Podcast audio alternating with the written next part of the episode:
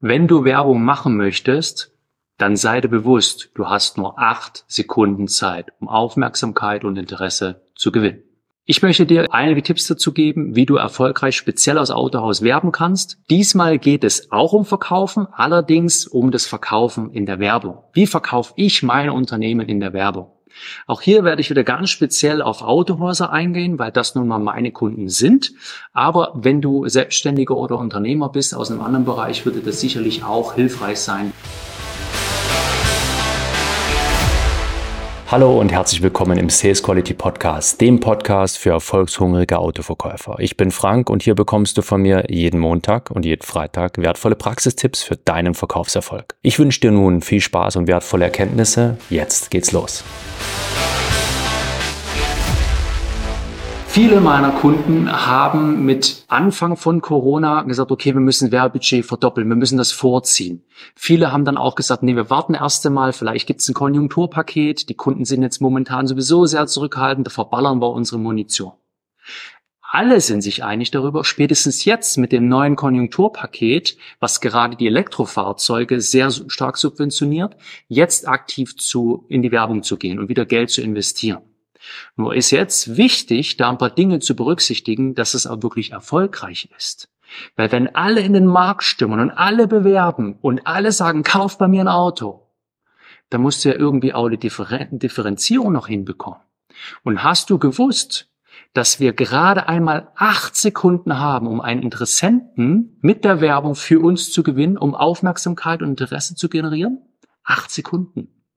Da gab es verschiedene Studien zu, schon 2007, die haben festgestellt, dass unsere Aufmerksamkeitsspanne aufgrund der ganzen Informationen, die tagtäglich auch durch Social Media, durch die digitale Welt und so weiter auf uns einprasseln, dass die geringer ist als die eines Goldfisches. Selbst ein Goldfisch soll neun Sekunden, eine Aufmerksamkeitsspanne von neun Sekunden haben. Wie das gemessen wird, keine Ahnung. Und ich glaube, ähm, dass das auch variiert. Aber ich glaube auch oder bin mir sehr sicher, dass es Fakt ist, dass wir nicht viel Zeit haben. Wir haben zigtausend Werbebotschaften am Tag, die auf uns einprasseln und deshalb halt wirklich nur einen kurzen Moment Zeit als Werbende Interesse bei unserem potenziellen Kunden zu wecken. Was ist denn das Ziel von Werbung? Aufmerksamkeit, erregen, Interesse erzeugen und zum Handeln aufzufordern. Also brauchen wir schnell und gut verdauliche, snackbare Informationen, sagten heute dazu. Und hier gebe ich dir mal sieben Informationen oder sieben Tipps an die Hand, wie du das mit deinem Unternehmen äh, besser schaffst, da ein bisschen herauszustechen. Und teilweise sind es auch wirklich Basic-Informationen, die du vielleicht mit deinem Unternehmen, mit deiner Werbung schon berücksichtigst. Aber du wirst bestimmt auch einen oder anderen Punkt finden, wo du merkst, hey, das haben wir bisher vernachlässigt, da sollten wir mal nachgucken. Also, lass uns beginnen. Erster Punkt, jedes Angebot, egal ob es eine Werbung ist, egal ob du ein Angebot an deinen Kunden übergibst oder versendest, egal ob online oder offline, muss immer befristet werden. Wenn du die Befristung weglässt, und auch das erlebe ich, hat das keinen Wert. Bei deinem Kunden muss, wenn er Interesse hat, muss eine gewisse Verlustangst aufkommen, oder zumindest die Sorge, dass, dass, dass ihm dein Angebot durch die Lappen geht. Also ob du das jetzt zeitlich befrisst und sagst, gilt bis da und dahin oder es gilt nur solange der Vorrat reicht, das spielt keine Rolle. Aber du brauchst eine Deadline rein, weil sonst entsteht kein Handlungsdruck. Das ist der erste Punkt. Der zweite Punkt, kommuniziere immer klar den Nutzen und die Vorteile. Und Jetzt wirst du vielleicht auch denken, ja, ist ja logisch, ja, es hat einen Vorteil, äh, es ist ein toller Nutzen, wenn ich das Fahrzeug besonders günstig anbiete jetzt als Autohändler. Ja, das ist ein Vorteil. Ja, aber was ist denn der konkrete Nutzen? Wie unterscheidest du dich denn von deinem Wettbewerber? Welchen Nutzen kannst du bieten, den dein Wettbewerber im gleichen Markt, vielleicht mit der gleichen Marke nicht bietet? Und jetzt kannst du nicht immer das Rad neu erfinden, weil ja viele Produkte und Dienstleistungen, die am Markt sind heute, austauschbar sind.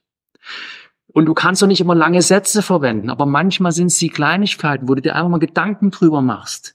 Nehmen wir mal speziell das Thema, ähm, dass du ein Elektrofahrzeug im Leasing bewerben willst, was durchaus Sinn macht, weil die meisten Endkunden einfach das Risiko, äh, Angst haben vor dem Risiko, was ist das Auto später noch wert? Und das wird dir ja mit dem Leasing genommen. Wenn du eine Kilometerabrechnung machst, kannst du das Auto am Ende der Laufzeit einmal wieder abgeben. Und da gibt's halt Händler, die sagen, Wir nehmen die staatliche Prämie, die nehmen wir aus Anzahlung rein, da sieht der Kunde, dass die Rate günstig ist. Super. Aber wenn du nur acht Sekunden Aufmerksamkeitsspanne hast oder neun oder elf, ja, oder fünf oder sechs, dann sieht dein Kunde nur, oh, da sind ein paar tausend Euro Anzahlung drin, scheiße, die habe ich nicht, nicht interessant. Wenn du stattdessen diese Anzahlung in den Nachlass reinnimmst, hast du das gleiche Ergebnis in der Rate, aber dein Kunde sieht Bildsprache, 0 Euro Anzahlung, niedrige Rate, klingt interessant, ich rufe mal an. Das nächste ist, dass viele Endverbraucher vielleicht gar nicht wissen, ist das ein komplexes Thema mit der Beantragung der Prämie? Schreib doch rein, wir übernehmen die Beantragung. Und es spielt dabei noch nicht mal eine Rolle, ob das ein großer Act ist oder ein kleiner Act. Aber nimm deinem Kunden die Sorge oder kommunizier, dass dein Kunde auch für die Raten eine Absicherung gegen Arbeitslosigkeit, unverschuldete Arbeitslosigkeit bei dir hat.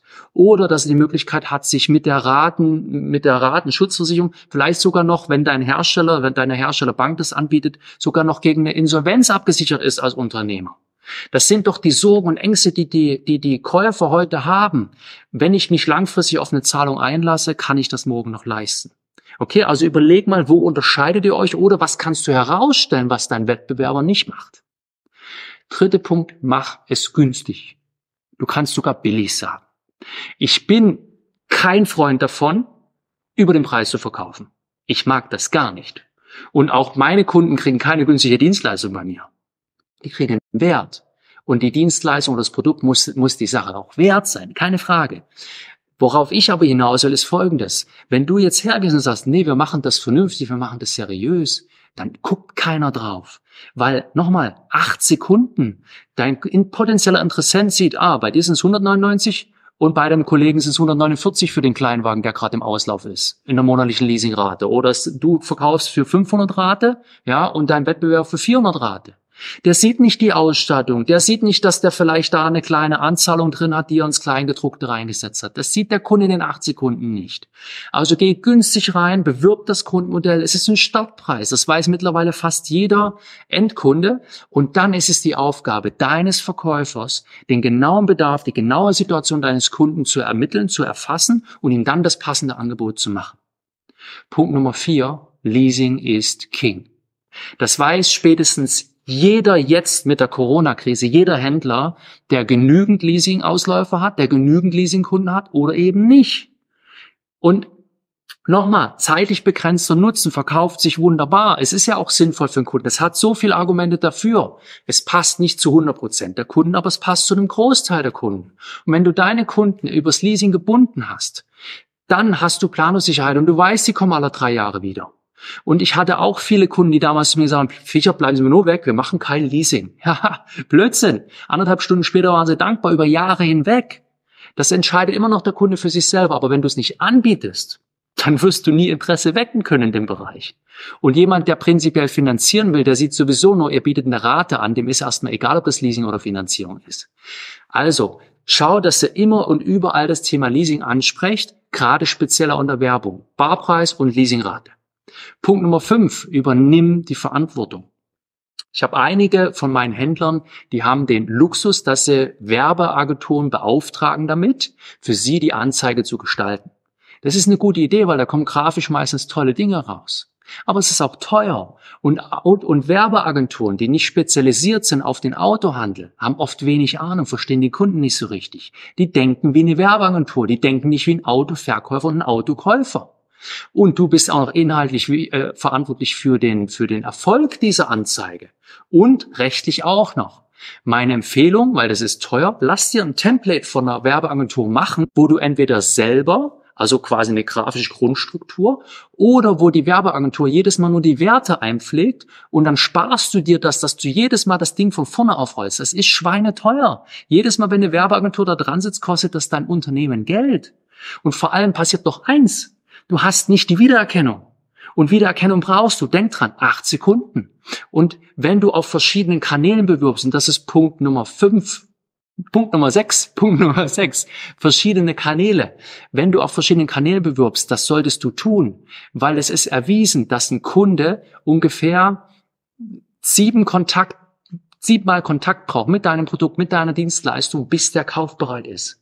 Und es ist doch ganz logisch, im Durchschnitt ist der Neuwagenkäufer in Deutschland knapp 47 Jahre alt, 27 Jahre Fahrpraxis.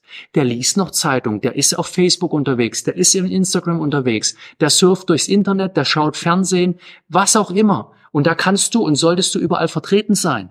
Und ja, das ist nicht billig. Deswegen finde heraus, welche Kanäle funktionieren am besten. Die weniger gut funktionieren, dann machst du einfach eine Image-Werbung, wo du nur daran erinnerst, dass du diese Marke verkaufst und fängst nicht jedes Mal von vorn an, das wieder aufzurollen. Und auf allen anderen Kanälen, wo es messbar ist und schnell auszutauschen, also online, da kommunizierst du dein aktuelles Angebot. Und was das günstigste ist, dass dein Verkäufer deinen Bestandskunden wegen dem Angebot hinterher telefoniert. Weil die Telefonrechnung hast du eh und den Verkäufer hast du auch da. Ja? Also sei da clever, sei unbequem und schau, dass du aus allen Rohren feuerst. Nicht einfach nur mal eine Werbung irgendwo platzieren. Das bringt gar nichts. Du brauchst ein kleines Feuerwerk, um Aufmerksamkeit und Interesse zu wecken. Punkt Nummer sieben und der letzte Punkt. Handeln Sie clever und sparen Sie unnötige Kosten. Da habe ich gerade schon drüber gesprochen. Wenn eine Werbeagentur ein Template hat, wunderbar, dann machst du nicht jedes Mal die Gestaltung. Wenn du merkst, Printanzeige ist nicht messbar, kostet mich viel Geld, mach einfach eine Imageanzeige bei uns, immer gut und günstig, schnelle Lieferbarkeit und so weiter. Wir betreiben die und die Marke. Und immer die gleichen optischen Auftritt, damit dein Kunde Wiedererkennung hat. Nutz ruhig mal Vorlagen, die du hast, auch online, die du vielleicht nach ein paar Wochen später wieder rausholst und einfach nur die Daten mal austauschst. Fang nicht jedes Mal wieder von vorne an. Das ist zu teuer. Und wie gerade schon gesagt, das günstigste ist immer noch dein Mitarbeiter, der sowieso da ist. Also wenn die irgendwie die Zeit erübrigen können, das ist ja in jedem Autohaus unterschiedlich. Die einen haben verdammt viel zu tun gerade, die rennen sich die Hacken ab freue ich mich. Und die anderen haben sehr wenig zu tun. Dann kann aber der Verkäufer zumindest den Bestandskunden hinterherfassen. Und dann schickt er nicht eine Postwerbung raus, sondern er schickt ein E-Mailing raus. Und das schickt er nicht nur einmal, das schickt er zwei oder dreimal. Hab keine Angst, dem Kunden auf die Ketten zu gehen. Wenn dem das auf die Ketten geht, würde dir das schon sagen. Aber denk an den regelmäßigen Input, den regelmäßigen Kontakt. Manchmal erwische den Kunden, den Interessenten im ersten Moment noch nicht richtig, aber dann passiert irgendwas, das Auto klappert, hat eine Reparatur und dann sucht er deine E-Mail und findet die nicht. Dann solltest du da sein. Dann solltest du in Erinnerung sein. Okay? Das war's schon wieder. Ich hoffe, es hat dir gefallen und vor allem etwas gebracht. Bitte denke daran, Umsatz entsteht nur durch Umsetzung. Und wenn du zur Nummer eins in deinem Autohaus werden willst und dafür einen Sparringspartner suchst, der dich dabei unterstützt, dann geh gerne einmal auf www.autoverkäufer-coaching.de. Da findest du alle Infos und auch Feedbacks zu meinem Coaching-Programm. Sei clever und unbequem und gern beim nächsten Mal wieder mit dabei. Ciao.